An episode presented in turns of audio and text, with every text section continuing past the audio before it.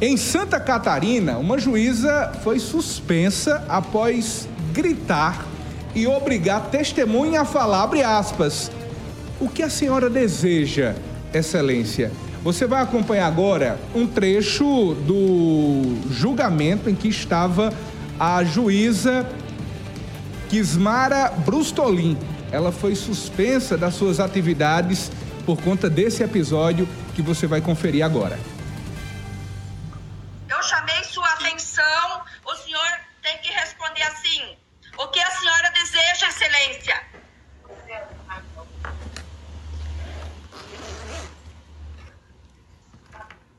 Responda, por favor. Ah, oi, eu, não entendi. Desculpa. Eu chamei sua atenção. Certo. Respondeu qual pergunta, doutora? O senhor tem que responder assim: o que a senhora deseja, excelência? Ah, certo? Não, não tô entendendo. Não, Repete. pode continuar, por favor. Por favor, Repete.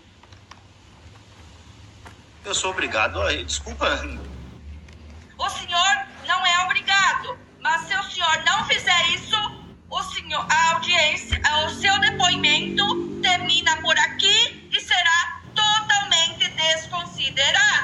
O Tribunal Regional do Trabalho da 12ª Região decidiu suspender de novas audiências a juíza Kismara Brustolin, após abertura de procedimento para apurar a conduta da magistrada durante uma sessão na Vara da Justiça do Trabalho em Xanxerê, no oeste de Santa Catarina, onde ela repreende aos gritos uma testemunha e pede para que ele responda a ela. A situação foi registrada em vídeo e mostra a magistrada exigindo que o homem, aparentemente assustado, se dirija a ela com a, pra- a frase: O que a senhora deseja, Excelência, conforme o vídeo que você acaba de acompanhar aqui no programa Olho Vivo. Caliel Conrado, o vídeo viralizou, por sinal, foi registrado.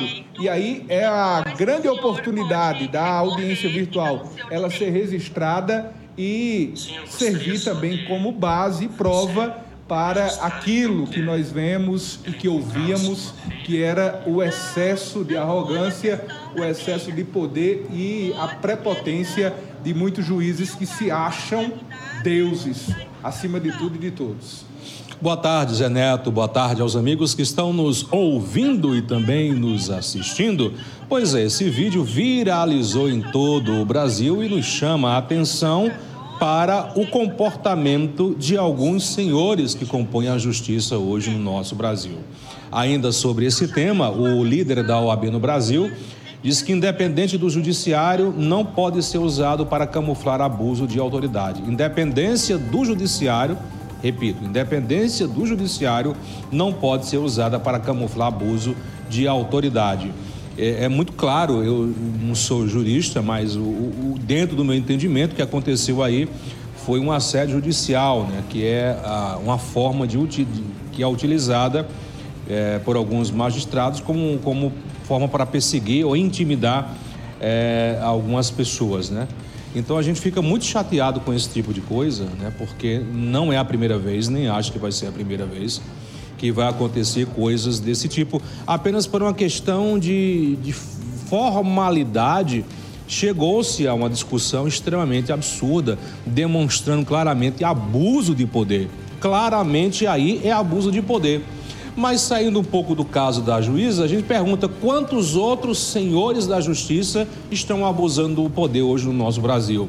Claro que eu não estou colocando aqui em julgo o poder judiciário na sua totalidade, mas infelizmente nós sabemos que existem muitos homens da justiça, promotores e juízes que abusam do seu poder, que se acham acima da própria lei, se acham acima, não se consideram mais paladinos da justiça, se colocam acima da própria lei.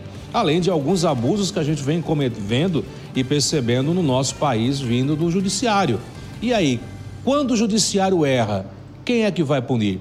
Ah, existe órgãos, existe a ouvidoria, existe o órgão fiscalizador, existe tal a Controladoria Geral da República, enfim. Mas na verdade a pergunta é: Quando foi que você viu um juiz ou um promotor sendo definitivamente punido? Quando foi que você viu sendo noticiado a punição em relação ao juiz ou um promotor por abuso de poder? Quando juízes e promotores erram, quem é que vai pagar essa conta? O povo, como sempre paga o povo. Nós temos exemplos, por exemplo, na Operação Lava Jato. Não estou aqui fazendo, puxando a, a, a, a apelação ou, ou bajulação para Lula ou questão do PT. Não, não, tô, não vou entrar nesse mérito. Mas é claramente, judicialmente, claro que houve abuso de todos os sentidos. E as punições, cadê? Cadê a punição em relação a, aos moros da vida? Quais as punições severas aos delanóis da vida? E assim como existem outros e outros que abusam do poder. Quando erra a justiça, quem é que corrige a justiça? Quando se fala em punição, lembrei agora do juiz Lalau, que foi punido algumas décadas atrás, né, por desvio de dinheiro na, da construção do Fórum de São Paulo, foi isso, Neto? É, mas enfim, a gente fica muito preocupado com essa, história, com essa história, com o andamento em que alguns homens e mulheres da justiça vêm dando hoje o nosso Brasil. Quando o juiz, quando o político é, comete um crime, os senhores da justiça punem. Quando um cidadão comum pratica um crime, os senhores da justiça punem. Mas quando eles cometem, os, cometem algum tipo de abuso ou algum tipo de crime, como se investiga esse pessoal?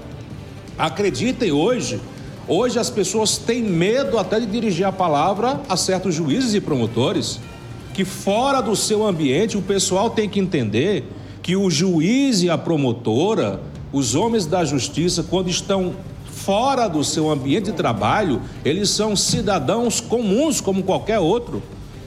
Mas existem muitos casos de pessoas que, por contrariar ou discordar, primeiro, a maioria deles não gosta que ninguém os contrarie, que ninguém diga nada, é só eles que são donos da verdade. Eles arrotam a verdade e nenhum cidadão pode contrariar a suprema vontade de alguns arrogantes e autoritários homens que estão se escondendo, homens arrogantes e prepotentes, despreparados, feridos no seu ego, que infelizmente estão usando a justiça para proteger os seus abusos. E tem que se haver uma punição. Se fala hoje muito no Brasil em questão de político, corrupção, mas nós devemos também começar a partir de hoje a rever os conceitos e rever os abusos de muitos homens da justiça hoje no nosso Brasil, para que a justiça se torne o que ela nasceu para ser, protetora do cidadão.